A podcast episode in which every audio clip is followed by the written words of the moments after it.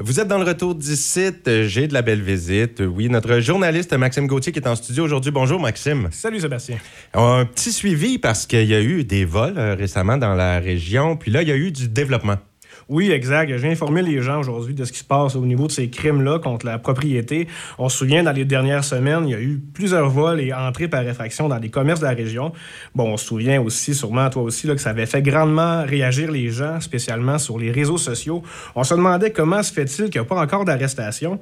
Mais là, vendredi dernier, il y a un suspect qui a finalement été arrêté en lien avec un vol qui serait survenu dans un commerce de Kedgewick mercredi dernier. Le suspect a par la suite été relâché sous promesse de comparaître devant le juge en septembre. Donc, pour l'instant, aucune accusation a été déposée. Ça pourrait changer dans l'avenir, mais actuellement, impossible de divulguer un nom ou quoi que ce soit.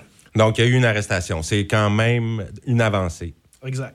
Mais là, ce qui est intéressant et important, surtout pour les policiers, à la suite de cette arrestation-là, c'est que là, ils ont maintenant les empreintes digitales de ce suspect-là. Et ce que ça peut faire, parce que tu sais, avec les derniers vols, les policiers ont pu récupérer plusieurs objets dérobés qui ont été laissés traîner ou retrouvés par les policiers un peu plus loin des lieux du crime. Est-ce que là, maintenant, les empreintes du suspect vont peut-être correspondre à celles qui se trouvent sur ces pièces à conviction? Ah ben, si c'est le cas, là, ben, possiblement que plusieurs enquêtes vont être menées à terme si on est en mesure de relier ce suspect aux autres crimes. Ça semble déjà être le cas. Là. Les policiers ont quand même une idée de ça.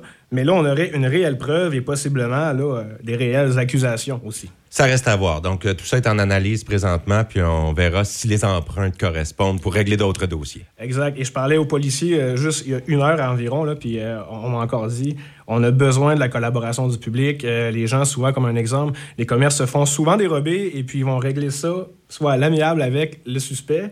Et finalement, quand on parle de dénonciation, eux, c'est non, on n'embarque pas là-dedans. Mais les policiers le disent et le redisent on doit dénoncer. Sinon, parce que là, on dénonce pas et les vols, ça continue, ça continue, ça continue toujours.